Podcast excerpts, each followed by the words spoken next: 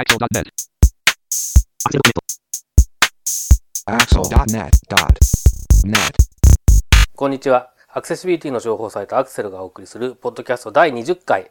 え2013年5月15日頃配信予定号です。中根です。はい、20度目まして、インフォアクシアの植木です。FC0 山本泉です。はい、よろしくお願いします。願いしお願いしま。ますさあ、20回目ということで、本日は初めての場所で届けています。はい、ここは、植木さんどちらでしょここは勝ち時の特設スタジオでございます。う素晴らしいですね。素晴らしいですね。アーバンな感じがしますね。ーバンな感じですね。はい。です。なそんな、えーアーバンな勝ち時スタジオから、えー20回目。今日もいつもの通りですね。まずはクリッピングから進めていきましょう。はい。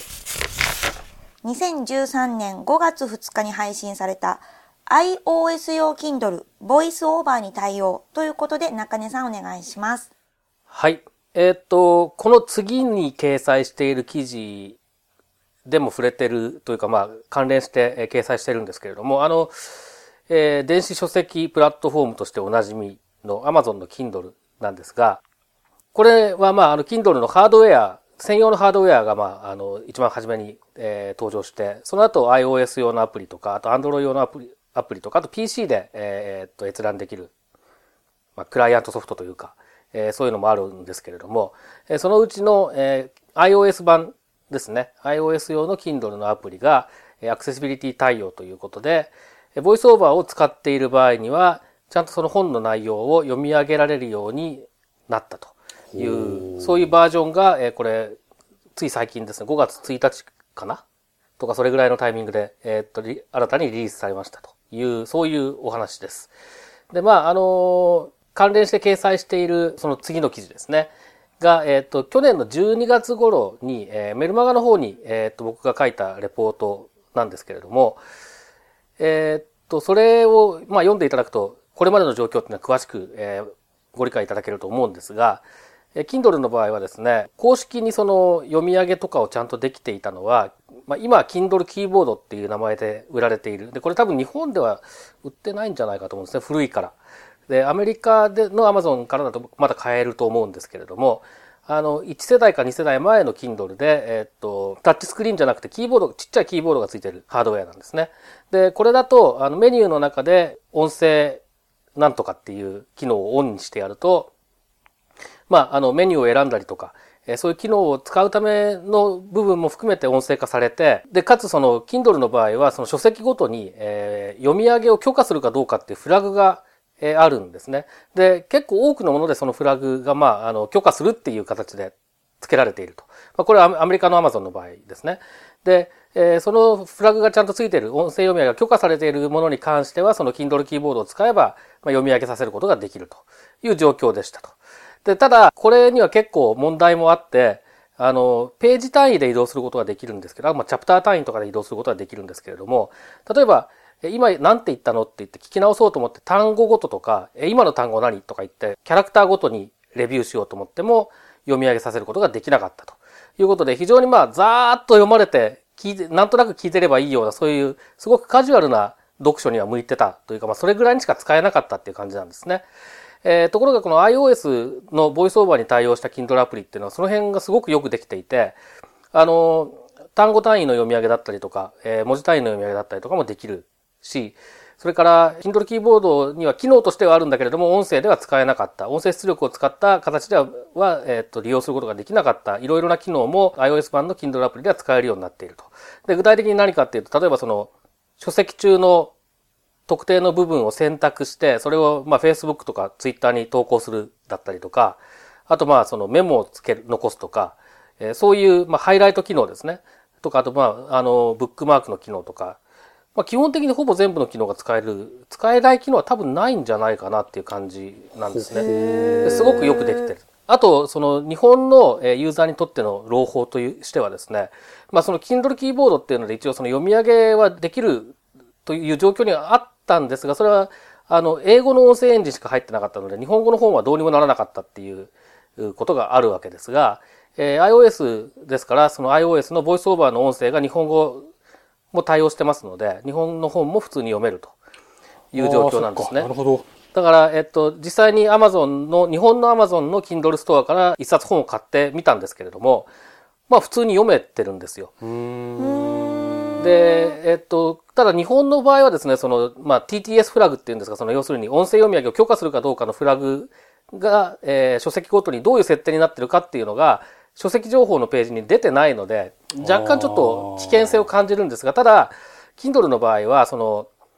冒頭の一章だけとか、試し読みという形で無料で読めるんですね。なので、それをまずダウンロードしてみて、で、実際にそれが読み上げできるかどうかっていうのを試した上で、その時点でダメだったら絶対ダメなので、買わないっていうことはできる。で、その時点で大丈夫だったら多分大丈夫だと思うんですね。その時点で大丈夫で、あの、買ってみたらダメっていうことがないっていう保証はどこにもないんですけど、多分大丈夫じゃなかろうかと。いうことで、えーまあ、だいぶそういう意味では期待できると。それで、やっぱりその、あの、転訳されたりするのを待たずに済むっていうのはすごく大きいんです。大きいですね。で、あとその iOS のボイスオーバーの機能をそのまま使ってますので、えっ、と、特に英語なんかだともうすごくいいんですけれども、その、展示ディスプレイ、対応している、ボイスオーバーが対応している展示ディスプレイが繋がった状態だと展示でもちゃんと出力されるんですね。ああ、なるほど。なので、すごくもう読書環境本当に。すごく革命的に変わると言っていいぐらいのものだと思うんです。ただ日本語の場合はですね、そのボイスオーバーの、えーまず展示の出力が結構日本語がちょっとひ、ちょっとまだ実用には耐えないかなっていう感じだったりするので、ですね。ちょっと厳しいっていうのと、あと日本語の音声合成エンジンの品質としてもあまり良くないので、ちょっと読み上げがおかしなことになってしまうようなケースもあるので、まだ、まだ、それ、これはどちらかというと、Kindle がというよりは、ボイスオーバーが改善の余地がある部分なんですけれども、うん。だけど、まあ、すごく大きな進歩。というふうに言えると思いますね。これ設定をどうするんです？今私、えっと、iPhone で Kindle のそう最新バージョン入ってたんですけど、えっと、ボイスオーバーがオンの状態で Kindle を起動すると、えーっと、いろんな機能が全部使える。で、ボイスオーバーがオフの状態だと、まあ普通の Kindle。普通の Kindle です今。はい。ボイスオーバーってどこでしたっけ？ボイスオーバーは設定の、えー一般一の、般のアクセシビリティなんで、そこでボイスオーバーをオンにしあオフうんオンに。してしまうと、ダメなんですね。えーっと、いや、いいんだけど、はい。あの、後で大変なことになるので、抜けられ、出せない。あ抜け出せなくなるから。で、下の方に、えーっと、トリプル、じゃあホームボタンを3回押してうんぬんみたいなやつが、そのアクセシビリティのところの下の方に。下の方にアクセシビリティの一番下か。トリプルクリックっていう。あトトリプルクリックをそオンにしとかなきゃで、ですね。オンにして、それをボイスオーバーにしオーバーをあはい。そうすると、そこにいちいち入んなくても、ホームボタン3回押すと、えーっと、ボイスオーバーがオンになって、もう一回同じことやると、ボイスオーバーがオフになるあので、はい。あの、ちょっと試す人はその、その、はい。それをややった方がいいです。いや多分今の話を聞いて皆さんね試してみたくなると思うんですよその Kindle でどういう読み上げかっていうのを。よーし、じゃあみんなやるぞ。やるぞー。よーい、スタート !1、2、3。なので、まずは、えーアクセシビリ、えっ、と、iOS の設定のアクセシビリティの一番下の、うん。えーホームをトリプル、トリ、えークリックのとこのボイスオーバーをオンにしてからが、えーボイスオーバーをオンに。あ、いや、それはやんなくても、てもいいんですね。うんもうそ、それがオンにしちゃうと、えっと、大丈夫トリプルクリック、つまりホームボタンを3回押すと、もうそれでボイスオーバーがオンになるので、すぐに。だそうです、皆さん。そして、ボイスオーバーを起動しました。あれ ?1、2、3。あ、あ、あ、来た来た。ボイスオーバーをカインダルダブルタップしてメニューを表示2本の指をスワイプダウンして読書を続けてください。はいタップ、タップと長押しでテキストを選択します。武器を光らせあて、敵来ました来ました来ました来た。めっちゃ喋った喋った。で、2本指で下、下向きにスワイプすると、バーって読む武。器を光らせて敵兵は河原のように破れました。まだ12日にならないうちに悪気が自然に静まりました。そこで軍にスタ牛馬を休ませ、和やかな心になつて大和の国に切り、旗を巻き。すいません、古事記のやつを入れたんです。難しいね。何かっていうと、いや、これなぜ古事記を入れたかというと、ただだったからなんですよ。現代語訳っていうやつのやつを入れたんです。なるほど。で、そこでダブルタップするとメニューが出てきて、はいとか、あとダブルタップして、その2回目のタップを離さずに長押しすると、その選択したりとかする、あの、メニューが出てくるんですけど、はあ。あ、これでもすごい、ちゃんとした日本語って言い方悪いですけど、その、現代語訳にしたそういう、あの、文献のやつだったの、だからかなんですかね。ちゃんとこう間違わずに読んでいるという比か。較的、まあ、まっとうに読むんですけど、ちょっとね、変、変なことがいろいろ起こるんですよ。あの、たくさん読んでると。で中に英字が混在してたりすると読み上げがおかしくなるとか、はい。あの、ちょっとね、実用に耐えられないかなっていう、ちょっと品質面の問題は、ボイスオーバーの、というか、まあ、この音声合成の問題なのかもしれないですけども、あって、ただまあ、Kindle の問題じゃないんで、まあでも英語のとこがおかしいっていうのはもしおかしい読み上げって言っても私も英語のアルファベットが入った瞬間にこう脳内でおかしな読み方をしてしまうので多分同じなような気がし、ます。えっと、アルファベットのところがおかしいのはいいんですけれども、アルファベットが入ると、その後の日本語もおかしくなったりするので、ほーなるほほうそれは大変ですね。大変です。で、規則性がいまいちちょっとよくわからないので、バグレポートを出すにも出せないで困ってるんですけれども、あーまあ、そういうことはあるんですが、ただまあ、その、Kindle としてはかなり、かなりしっかり作ってきたなっていう印象で、あの、まあ、もちろんその、彼らが売ってる Kindle Fire だとか HD だとか、ああいうやつがちゃんとアクセシビリティ対応してくれるのが一番いいとは思うんですけど、それ、それも必要だと思うんですけれども、ただまあ、一つでもアクセシビリティの確保されたプラットフォームができて、増えてるってことが、まず、あの、評価すべきことだと思うし、あと、IT メディアの報道だったと思うんですけど、あの、今後、アクセシビリティ機能は各プラットフォームに、えー順次対応していく予定で、だということだ、みたいなことが記事の中に書いてあったりしたので、ちょっと今後どうなっていくのか、非常に期待が持てるかなと思いますね。植木さんは何かありますか？そうですね僕まだいわゆる電子書籍書籍って言われるやつを試したことがないのでちょっとこの機会にトライしてみようかなと思います。まずは古事記ですかね。古そうで事記ですすねね。そうですか。いや、ただで読めるやつを探していたらそれが出てきたんで入れてみたんですよ、ね。ただで読める結構ありますからね。あの、青空文庫になってるやつは大体、ただで、Kindle でも読めるやつになってるんじゃないのかな？よくわかんないけど。はい。ちなみにその古事記03現代語訳ってやつですね。あーはい。なるほど。あとは般若心経講義とかですね。なんちでょっとこれは読み上げさせるのは辛いんじゃないかな。でもそれの講義なので多分先生がまだ開いてもいないからわからないんですけどちょっと後ほど見てみます般若心経やってみよう。般若心経講義はあやっぱりこうあの般若心経についての解説ですね。あ解説の中で引用されますよね、きっとね。あでもそれがですねなんか大丈夫そうな気がしますね。読んでみるか？ボイスオーバーオン、ダル、ダブルタップして、心境の名前ここに、般若心経ワンニヤ心経の講義をするにあたりまして、最初に橋書きとして、心境の兄弟心経心経なんですね。という名前についてお話ししておきたいと思います。さてこの般若心経は、普通には一重に心境と申しておりますが、あすごいですね。言えば、般若原光田心境ワンニヤ原見た心経ほらほら、この辺がやばい。この辺がやばいでしょ。はい。あでも般若原見た心経とかには、えー、とルビが振ってあるんですあー。あ、ちゃんとルビーを拾ってるのかしら。うんほうほうこれ意外といけてるのかもしれないですね。そうですね、うん。いろいろ試してみよう。そうですね。で、まあ、あの、唯一ね、あの、Kindle、きこれこれも Kindle 側の問題なのか、ボイスオーバーの側の問題なのかよくわかんないんですけれども、一文字ずつ読んだときに、あの、前もちょっと説明したことありますけど、漢字の詳細読みっていう、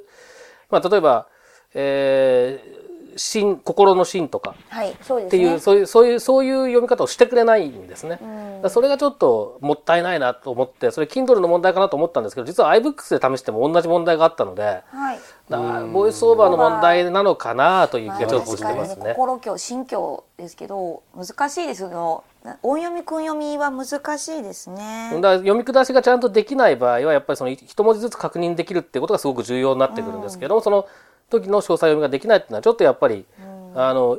結構痛いなっていう感じはしますけれどただまあ今までのことを考えると0が100にはなってないけど50は確実に超えてるなっていうレベルのその今回のボイスオーバー対応だと思うのでこれはやっぱり結構評価すべきことだろうなというふうに個人的には思いますね。うんうんうんこれから楽しみになりますねそうですね、まあ、あのどんどん良くなってってくれるんじゃないかなという期待はありますね。5月2日配信されたレポート電子書籍プラットフォームのアクセシビリティの現状ということで中根さんお願いします。はい。で、えーさっきも紹介したんですけど、これはあの去年の12月にメルマガに掲載したレポートを、まあ、ちょうど Kindle のニュースがあったので、えーメルマガではこんなのも出してるんですよっていう宣伝も兼ねてですね。まあ、あと現状をちょっと理解していただける材料にもなるかなと思って、あんまり古くなる前に公開しちゃえということで公開してみました。で、えっと、Kindle と、あとアメリカの方、まあ、主にアメリカの話を中心に書いてるんですが、えー Google Playbooks と、えーバンザルノブルの Nook、それからあ iBooks ですね。で、で、最後の方にちょっと、えー日本でどうかということで、コボと Kindle の話をちょっとだけ書いてるんですけれども、で、まあ、Kindle の話はもうこれはだいぶ古くななりましたと。えー5月1日をもってですね。だいぶ古くなりました。で、コボとか、その他に関しては、あの、その後ちゃんと検証してないのでよくわからないんですけれども、どうもその、えっと、アメリカのあるポッドキャストの中で、コボはそこそこ使えるみたいな評価もあるようなことを言っていたような気がするので、まあ、あの、そのうちまた、えー試して、えーっと、今年の12月ぐらいにでもまた比較記事でも書こうかなというような気がしたりしなかったり、ラジバンダリ。ありがとうございます。という感じです。うん。はい。もうコボがどこまで残るかっていうのもちょっとドキドキしますよね。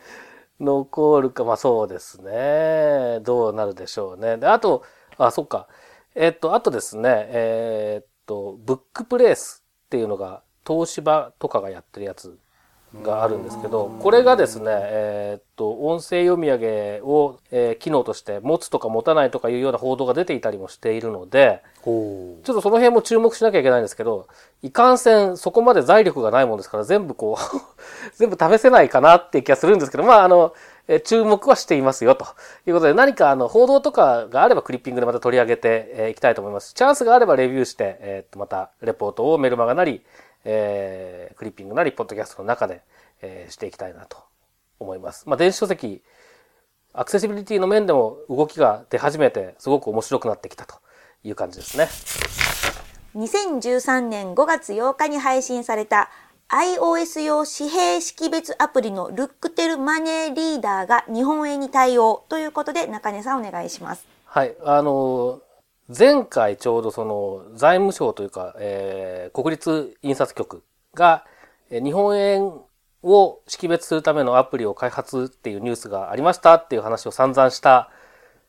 ところなんですけども、まあそういうのを見計らって出てきたわけじゃないと思うんですけど、このルックテルマネーリーダーという比較的評判がいいその紙紙幣識別アプリなんですが、これのバージョンアップというのが、えーあって、で、えっと、今まで確か5種類ぐらいしか対応してなかったですね。米ドル、カナダドル、イギリスポンド、えーユーロ、オーストラリアドルかな？ぐらいの5種類ぐらいしか対応してなかったんですけど、これが一気にですね、えー15種類ぐらい対応通貨が増えて、その中に日本円が入っていたと。すごいですね。いや、すごいですよ。一気に拡大ですね、これ。ええ、びっくりしました。で、えっと、これ、でも、あの、前回のポッドキャストでも触れて、あと、えっと、クリッピングにも印刷局の、えー記事のえー紹介の時に、え紹介した、ボイスアイっていうんだと思うんですけどの、マネーリーダーっていう、まあ、別の、やっぱり識別アプリがあるんですけれども、こっちは日本円は対応してるんですね。で、日本円、韓国ウォン、えー中国元とか、なんかタイバーツ、ユーロ、米ドルとかそれぐらいだったと思うんですけれども、これはですね、あの、使うときに、今から、例えば日本円を識別するぞっていう設定をしてから、日本円を識別させないと認識してくれない。ああ。ので、手元にあるお金がどこの何だかわからないっていう場合には使えないっていう。問題があるんですね。はい。で、ルクテルのマネーリーダーの方はそういう設定とか一切なくてですね、あの、起動すると、えースキャンする準備ができましたみたいなメッセージが出てるだけっていう シンプルな作りになってて、パッてかざすと、えー1000円はい。とか、僕たまたま、あのーじゃあこれ切り替えずにいけるかなと思って、米ドルを探そうと思って、たまたま、えーっと、いいろんなお札が入っているカバンがあるんですけど、あのー余ったやつとかが。で、そこから出して、これ米ドルかなと思ってパッてやったら、1シンガポールドルって言われてですね、なんでそんなもの持ってんだろうと思いながら。でもすごく本当にもう5秒とかが経たずに、あのー認識してくれるので、非常によくできてるなという印象ですね。あの、これ、えークリッピングの、えー中根さんが関連リンクのところはい。で、iTunes ストアの、はいその、えールックテルマネーリーダーのページを今見ているんですけれど、はいスクリーンショットが衝撃的です。あの、お札をススキャンした後に、1万円とか5ドルとか、ドルっていうのが、えっ、と、カタカナです。ああ。100ユーロっていうのがカタカナで、画面いっぱいにドーンって出るようになってるみたいです。あの、こういうのって、まあ、音声で使ってない人も使うっていうことを考えていると思うんですよね。はい。で、これ、あの、僕は不勉強であんまりよくわからない、あの、分野なんですけれども、あの、知的障害がある人たちなんかも使えるよねっていうブログを読んだり、見かけたりもしたので、まあ、そういう意味で、その、なるほどねなるべく認識しやすいように表示をする、あの、情報を出すっていうことは心がけられてるんじゃないかと思いますね。んそうかもしれないですね確かに画面いっぱいにドーンドーン5ドルはい。1万円とか出てそうなんです。で、例えばシンガポールドルとかって、お札にはシンガポールって英語で書かれているんですけど、その、このリーダースクリーンでは、シンガポールドルってカタカナで書いてくれているので、英語の苦手な、その、外国語が苦手な方も、うんそれでスキャンしてみたら、えーそれがシンガポールのお金なのか、ユーロなのか、なんちゃらなのかっていうことを知ることができるっていう。うん。まるで私のための リーダーのような気がします。まあこれやっぱりすごくよくできてるので、でこんなのがあるのに、えっと、日本は税金をかけてアプリを作るのかみたいな論調のツイッターとかも見かけたんですけれども、あの、それはそれで価値があるっていうのは前回のポッドキャストでもお話しした通りです。ね。で、まあ、あの、それに関してはちょっと、あの、ツイッターで、あの、やり取りするのがめんどくさくなったので、あの、すっごい長いブログを自分の方で書きましたので、ちょっとリンク貼っておきますので、よろしければご覧ください。はい。続きはウェブで。はい、あの、まあ、え、あの、この間話したことが大体書いてあるような感じですけどね。はい。これ、植木さんいかがですか？いやあのすごいの一言なんですけどそれよりもこういろんな国の通貨 バーレンディナールそうそうそう。そう、中東系多いんですよね。UAE とサウジとバーレーンと、かな？ベラルーシルーブルあそうそうそうそうそう、ベラルイーシ。スラエルシェキルとか、はい。1シェキル何シ何シェキルみたいな あ1シェキル何シェキル 1 1シェキルは1シェキルです。1シェキル何円？何円？わかりません。Google に行けばわかります。?1 クエートディナールって何？円クウェートもあるんだ。そうそう、中東系が多いんですよね、なんかね。UAE ディルハムっていうんだはい。ねアジアは、えー日本円と、えーシンガポールドルとインドルピーぐらいだったかな、確か。これは日本があって韓国とか中国あたりがないんですかね？まあ、ユーザー数とかそういうのからあなんじゃないかという気がしなくはない、わからないですね。まあ、やっぱり流通しているももので、やっぱりニーズを測ってたりとかするのかどうかよくわからないですね。そうその海外からの旅行者の数とかっていうところもあるかもしれまあ、あとないですね。サンプルの入手ししやすさとかあるでしょうね。この、ーあーなるほどねの、認識するためのサンプルが絶対必要ですから、うんうんうんうんで綺麗な形でお札がちゃんと入手できないと多分、あの、データが作れないとかってことがあると思うので、そういうことは多分あるのかなと思いますけど、ちょっとわかんないですね。なんで運よく日本が入ったのか。うんまあでも次のバージョンではもっとさらになんかいきそう2030いきそうな勢いですねこれね、うん、一気に15増えましたからね。うんすごいなまあこれは850円ということですね。はい。ということで以上ですね。以上ですね。ねはいさあ、えー本日続きましては先日メルマガで17号が発行されたんですけれどそこで新しいコーナーが登場しました。お。それも、えーイズイズのアクセシビリティ100本ノックという ものです。いいよ。よ。これは、えっ、と、かなりこう自分の恥をさらすような、無知をさらすような感じで、なかなか恥ずかしいっちゃ恥ずかしいんですけれど、まあ、どういった内容かというと、普段こう目にしているウェブサイトの中で、アクセシビリティ的に気になったところをピックアップして、私だったらこうするかもっていうのを紹介していくというもので、まあ、これは私だけではなく、まあ、同じように、えーいろいろ読者の方であったりといろんなこうポッドキャストとか聞いてらっしゃる方も一緒に私ならこうするっていうのを、まあ、出せ出していっていただいていろいろとみんなでどんどん、えー勉強していきましょうというコーナーです。あなただねで、そこで、まあ一番怖いのはですね、この後、えー私は自分でさらけ出してますけども、中根さんと植木さんに、この後添削をされるという一番怖いところが待っているんですが、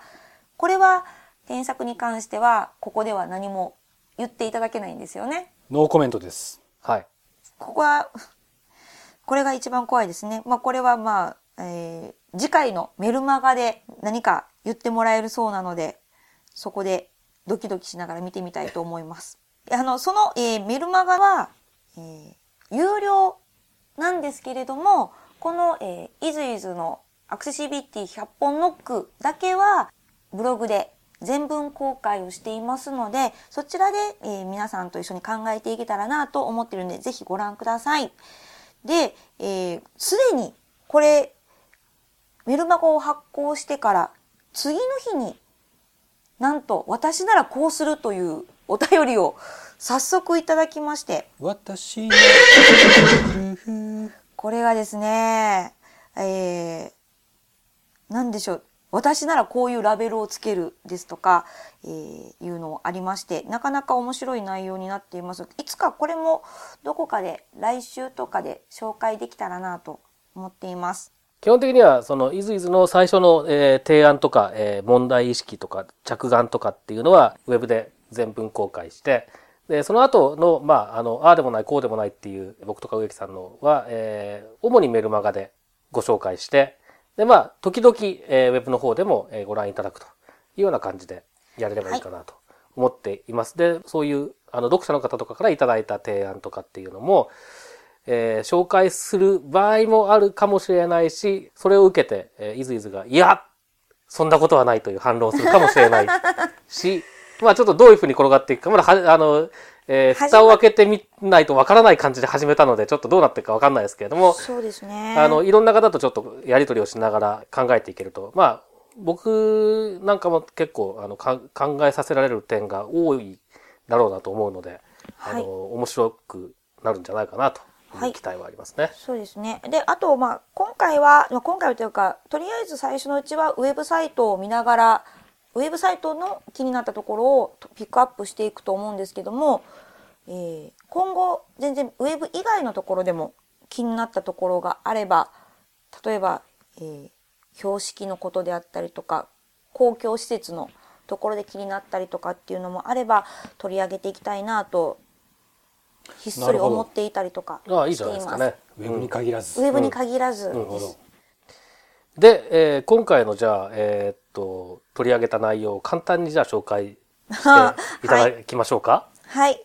えー今回は、えー東京都のウェブサイトの中にある一つのコンテンツになります。東京都のウェブサイトのトップページの左サイドメニューのところに、今週のおすすめというコーナーがあってですね、そこがちょっと私に自身もちょっと分かりづらいなと思ったので、そこをピックアップしてみました。で、ラベルに関してもそうですし、ソースコードも気になった。まあ、とにかくソースコードが気になりすぎたのでピックアップしたっていうのがあるんですけれど、例えば、東京都の現時点での内容でいくと、ブロックレベルがリブタグしかないっていうところがどうなのかっていうところで、えー P タグにするのか、定義リストにするのかっていうところを、えー私はちょっと提案をしているという感じになっています。あと、あの、そのお便りいただいた方からの指摘がすごい的確で衝撃的だったんですけど、あの、同じリンク先の A タグ多いよねっていう風に突っ込まれて、あ、ほんまやと思いながらちょっと恥ずかしいなと。確かにそうだなと思って、これはやっぱりこう、同じリンク先がたくさん並ぶのもよろしくないなっていうのを改めてちょっと気づかされたりとかしました。ということで、えーっと、まあ、いただいた指摘とか、あと、まあ、僕とか植木さんとかの、えコメントとかを踏まえて、じゃあ最終的にはこうしようみたいなものをまた出すのかな？そうですね。いつかどこかで出したいですね。という、ちょっと、ある種無計画な、えー企画なんですが、多分、結構面白いと思うんで、皆さんぜひ、あの、読んでいただいて、メルマガも購読していただければしていただいて、投稿もしていただいて、えー参加していただけると、そうですね。いろんな方に参加いただきたいなと思います。はい。これオンラインでバーチャルにやるこうハッカソン的な？はい。あこういうノリもいいですけどいたまにこうイベントでそうですね。今度始めるアクセルミートアップとか、はい。でも一回やってみても面白いかもしれないそうですねその場で集まった人たちで、お題を一つあ、ああじゃあここじゃあってでみんなだって発表し合っていいですね。そうですね。そういう企画もやれるといいですね。それでその企画、そういうふうにやった時の様子とかをまあまとめて、えー、レポートにするとか、記事にするとか、なんか、やり方をしすることで、まあ皆さんと共有して、えーいければ、それはそれでだいぶ面白いことになるような気がしますね。そうですね。ワークショップやりたいですね。うんやりたいですね。はい。ということで、はい本日のアクセルポッドキャストは以上です。はい、どうもありがとうございました。まったねー。はい、さようなら。バイならラナイバー20回このポッドキャストへの皆さんからのご意見、ご感想を Twitter、Facebook、サイト上のコメント欄、そしてメールで受け付けています。メールアドレスは feedback.axel.net feedback.axel.net です。なお、いただいたコメントなどをポッドキャストの中でご紹介する場合があります。それではまた次回。